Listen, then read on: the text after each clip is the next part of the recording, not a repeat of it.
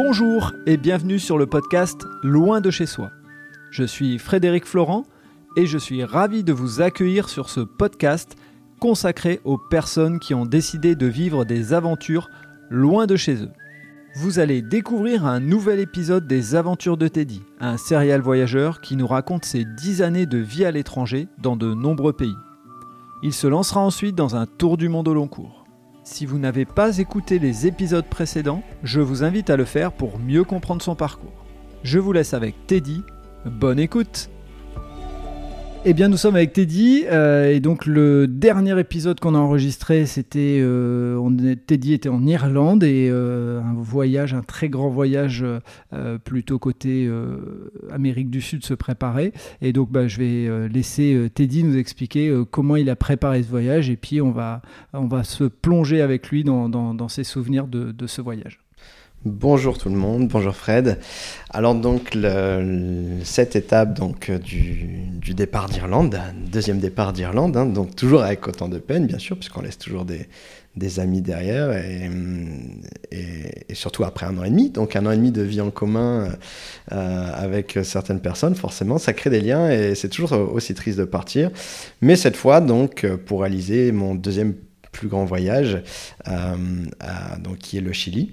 Donc je suis rentré en France juste, euh, juste deux mois, histoire de me préparer en tout cas administrativement, les dernières choses pour le, le, sac de randonnée, euh, les chaussures, enfin tout le matériel hein, qui va avec, et, et, aussi surtout pour, ben, pour voir la famille avant de partir, pour, pour refaire des, des au revoir prolongés puisque revenir d'Irlande régulièrement c'est une chose, mais du Chili on n'y revient pas le week-end euh, comme ça. Donc euh, préparation donc en, France euh, pendant deux mois, où là je recherchais du coup une nouvelle expérience de woofing, comme je l'avais fait en Australie, et cette fois-ci dans un autre domaine. Donc j'ai trouvé j'ai trouvé une expérience au moins en tout cas un pied à terre donc euh, pour, quand j'arrive au Chili donc de, woofing donc pour une association en fait euh, qui a été créée par une, une, personne dans, dans, une petite ville au nord du Chili qui donne des cours en fait à la communauté locale des cours d'anglais donc euh, que ce soit des, aux enfants aux adultes tous ceux qui veulent participer sont bienvenus et, et je trouvais le projet, en tout cas le descriptif du, projet, vraiment, vraiment intéressant, vraiment différent de ce que j'ai vu. Et, je me suis dit, ça pourrait bah, ça serait un bel accomplissement pour moi déjà. De... Et, et, on va peut-être juste, je me permets de te couper, mais on va peut-être juste réexpliquer pour les auditeurs et auditrices euh, qui auraient peut-être pas tout suivi, ce qu'est le woofing euh, pour, pour euh, bien, bien comprendre et savoir un peu ce que, ce que tu voulais dire. Le, le, le woofing, c'est entre guillemets une mission de volontariat en fait, où, où dans l'échange, généralement, on va être soit nourri, soit logé, souvent les, souvent les deux aussi donc pas rémunéré, mais euh, le but c'est vraiment de créer un échange. Donc ça va pas être des, contrats de, travail de 35 heures, c'est généralement 4 euh, à 5 heures par jour, 5 euh, jours semaine, donc c'est totalement faisable, surtout contre le logement et la nourriture. C'est un bel échange et le tout c'est de jouer le jeu. il faut faire aussi attention, bien sûr. Il y a toujours des personnes qui, essaient d'en abuser et, et, parfois on voit des 7 à 8 heures par jour dans une ferme Là, ça devient du travail, donc on mérite quand même une rémunération. Donc voilà, il faut, faut, bien, faut bien choisir sa, sa mission. Mais généralement, en tout cas, de toutes les expériences que j'ai entendues, enfin, que ce soit mes propres expériences ou les, des, gens que j'ai rencontrés, ils ont eu des, super expériences et rencontré des gens très bienveillants et, qui sont vraiment dans l'échange. C'est ce qui est important dans, ce genre de, de mission.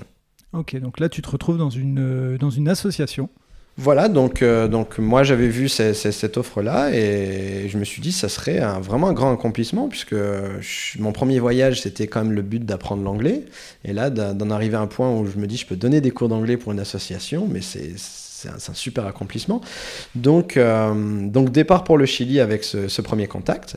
Euh, donc arrivé d'abord dans la capitale Santiago et euh, impressionné par, par la ville donc de Santiago avec la, la cordillère des Andes qui, qui longe hein, tout le, toute l'Amérique du Sud, en tout cas sur la côte ouest. Et euh, donc impressionné par, par l'immensité en fait de toutes les montagnes autour et, de la grande ville de Santiago et aussi du choc culturel quand on arrive sur place, donc là on entend beaucoup de musique latine dans la rue, le parler qui est différent, et, à savoir que le Chili c'est un des pays riches d'Amérique du Sud, donc il y a beaucoup d'immigration venue des pays voisins, donc jusqu'à l'Amérique centrale. Donc on voit beaucoup de cultures différentes dans la ville, beaucoup de drapeaux d'autres pays, et, et des choses qui sont frappantes par rapport aux pays précédents que j'ai fait. Donc là, que ce soit la, la street food, donc les, petits stands de rue qui proposent des, brochettes au, coin d'une grande avenue. Enfin, la musique qui, qui, qui, qui, je reviens dessus, mais c'est surprenant de voir des enceintes euh, dirigées vers la rue et non pas à l'intérieur d'un magasin et pour qu'il y ait de la vie en fait. Il y a toujours de la vie. Donc c'est les premières impressions quand j'arrive à Santiago et, je suis juste resté 2-3 jours à Santiago avant donc de, rejoindre la, la, ville de Taltal où je devais faire ma mission donc de volontariat, donc de, de woofing. Et à savoir que pour arriver à Taltal, c'est 15 heures de bus. C'est ce que j'allais te demander justement combien de temps il y avait de, de Voilà, parce que le Chili, c'est pas un pays qui est très large, mais euh, qui est très étendu, donc euh, qui, qui, fait une grande partie d'ailleurs de, de l'Amérique du Sud, donc sur, en tout cas sur la partie ouest. À savoir, c'est à peu près 4500 euh, km du nord au sud du Chili. Donc, euh, donc 15 heures de bus pour arriver à la ville de Taltal, donc dans, le nord-ouest. Donc Taltal qui est une ville côtière, mais entourée du désert en fait. C'est entouré de, de, grandes étendues de, montagnes très arides. C'est une des parties les plus sèches du monde. Euh, et, donc, arriver dans cette ville euh, bah, totalement dépaysée, puisqu'on se retrouve dans une ville où, où vu du ciel, euh, on dirait que les maisons sont, on dirait un peu des bidonvilles. Enfin, il y a beaucoup de tôles, il y a beaucoup de couleurs, donc on dirait un peu des favelas, entre guillemets, alors que, que non, c'est juste des, maisons que l'on n'a pas l'habitude de voir en France. Donc, donc c'est des, toutes des petites maisons colorées. Donc, c'est intéressant d'arriver dans ce contexte-là, d'avoir des appréhensions, et en final, quand on arrive, on se sent en sécurité et, euh, et aussi donc euh, d'arriver dans le but justement d'aider la communauté locale. Je trouvais, ça, je trouvais ça chouette. Et au moment où tu arrives, euh, parce que là on en parle avec beaucoup de recul, mais au moment où tu arrives, le, le, quand tu vois les maisons, le, premier sentiment, est-ce qu'il est dans un sentiment de je vais découvrir ou il y a quand même ce sentiment de oula le, on, on, arrive quand même avec beaucoup d'appréhension, surtout qu'on nous donne souvent l'image de l'Amérique du Sud, c'est très dangereux, c'est, y a, le taux de criminalité est élevé, donc donc, euh, nous, ce qu'on voit aux informations en France, souvent, c'est les mauvais côtés. On ne va pas parler du quotidien du Chilien. Donc, on va voir euh, ben, les, gangs, les choses comme ça. Mais, mais je veux dire, euh, c'est comme partout dans le monde. C'est-à-dire qu'il y a de l'insécurité un peu partout. Et après, il faut faire attention, bien entendu. Mais c'est pas ce qui frappe aux yeux quand j'arrive, en tout cas là-bas. Donc, l'appréhension laisse place à la découverte et, euh, et aussi le, la patience. Il faut, faut, faut, voir comment vivent les gens, comment, dans quel contexte ils vivent, l'histoire du pays, qu'est-ce qu'ils font, qu'ils en sont arrivés là. Euh, il y a plein de choses à découvrir, et, surtout pour un pays comme le Chili, qui est aussi un, quand même un, vieux pays, il a une, histoire très forte et, euh, et, une culture qui est très, très présente. Donc, donc hâte de découvrir ça en fait quand on arrive. Et surtout en plus en, faisant partie d'un projet, d'un projet comme la avec cette association, donc dans, un, dans une petite ville de, de 10-15 000 habitants, qui est entourée de rien, concrètement, où c'est des retours. Donc euh, forcément, euh, on se dit, bon, on va faire partie des rares étrangers qui sont dans cette ville, puisque c'est pas une ville touristique. Donc on va être accueilli, on va être attendu. Euh, donc c'est une position particulière quand on arrive. J'ai pas vécu ça spécialement avant. Et au final, ça, se passe très très bien. J'avais prévu de rester un mois dans cette ville et je suis resté trois mois. Je suis resté trois mois et je me voyais plus repartir. je me voyais plus repartir. Et c'est quoi la, la, le cœur de cette aventure de trois mois C'est euh, donc de donner des cours d'anglais euh, à des euh, enfants et des adultes, c'est ça ce que tu me disais hors, antenne, si on peut dire. Et, et, donc c'est quoi le, les moments qui t'ont marqué et les surtout peut-être le premier cours que tu as dû donner, ça doit être assez, euh, assez particulier. Alors en, fait, voilà, c'est le, but, donc c'était de, de, donner des, cours d'anglais à, des enfants, des adultes, des ados, donc il y avait tout âge, toute personne pouvait s'inscrire. Euh, et, euh, et, en échange, donc j'étais nourri, logé. Et la personne qui a créé cette association, en fait, est, comme moi, quelqu'un qui voyageait. Donc quelqu'un qui a voyagé 9 ans dehors de cette ville-là, qui est originaire de Taltal et qui est revenu au bout de 9 ans pour juste rendre visite à sa famille, qui est pas reparti, puisque cette personne s'est rendu compte que, cette ville est belle, et qui voulait euh, aussi euh, amener quelque chose de ces voyages à la communauté locale et, pourquoi pas du coup l'apprentissage de l'anglais pour donner le droit de rêver, en tout cas aux gens, et d'échanger, de s'ouvrir au monde extérieur. Donc le but, c'était vraiment donc de voilà d'échanger. donc comme la, personne qui a créé l'association me dit toujours, l'anglais c'est une excuse en fait. Les cours d'anglais c'est une excuse. Ce que je veux surtout c'est d'échanger en fait. Que les jeunes du monde entier viennent donner des cours d'anglais, c'est un fait, mais c'est surtout de d'amener sa culture et de, découvrir la culture chilienne.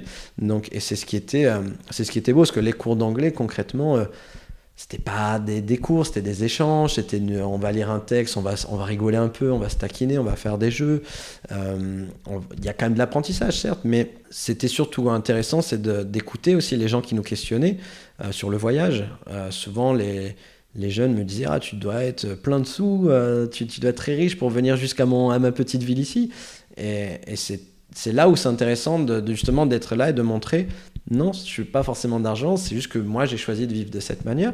Et, du coup, euh, je voyais qu'il y a des jeunes qui se disaient ah ben peut-être moi aussi je voyagerai. Et c'est au final, c'est ça, c'était plus important que de, leur apprendre l'anglais en fait. C'est de, leur laisser euh, place au rêve en fait. Et parce que là, euh, tu, nous, expliques comment ça s'est passé. Est-ce que tu peux nous, nous donner les, les, sentiments quand tu faisais ces partages, quand tu euh, bah, quand tu faisais découvrir le monde en fait à des personnes qui sont dans ce village euh, peut-être depuis tout petit et qui vont y rester toute leur vie. Quels sont les sentiments qui te restent? Ah, Les sentiments qui me restent, c'est beaucoup, euh, beaucoup de beaucoup d'affection en fait pour ces gens. C'est pour ça que je, suis resté trois mois. Et même au bout des trois mois, c'est mes amis locaux qui me disaient il faut, que tu continues ton voyage parce qu'ils voyaient bien que j'étais tellement attaché, j'étais prêt à rester plus. Mais c'était pas le le but de mon voyage, c'était vraiment de découvrir le Chili et peut-être les pays annexes. Mais, euh, mais c'est tellement on s'attache, en fait. Au bout de trois mois dans une ville comme ça, en étant. Euh, bon, il y avait d'autres volontaires qui étaient avec moi, mais qui ne restaient pas autant de temps. J'étais celui qui était resté le plus longtemps depuis la création de l'association. Et, euh, voilà, je me suis attaché, je me suis prêté au jeu, j'ai appris des, cultures, la danse locale, euh, plein de choses.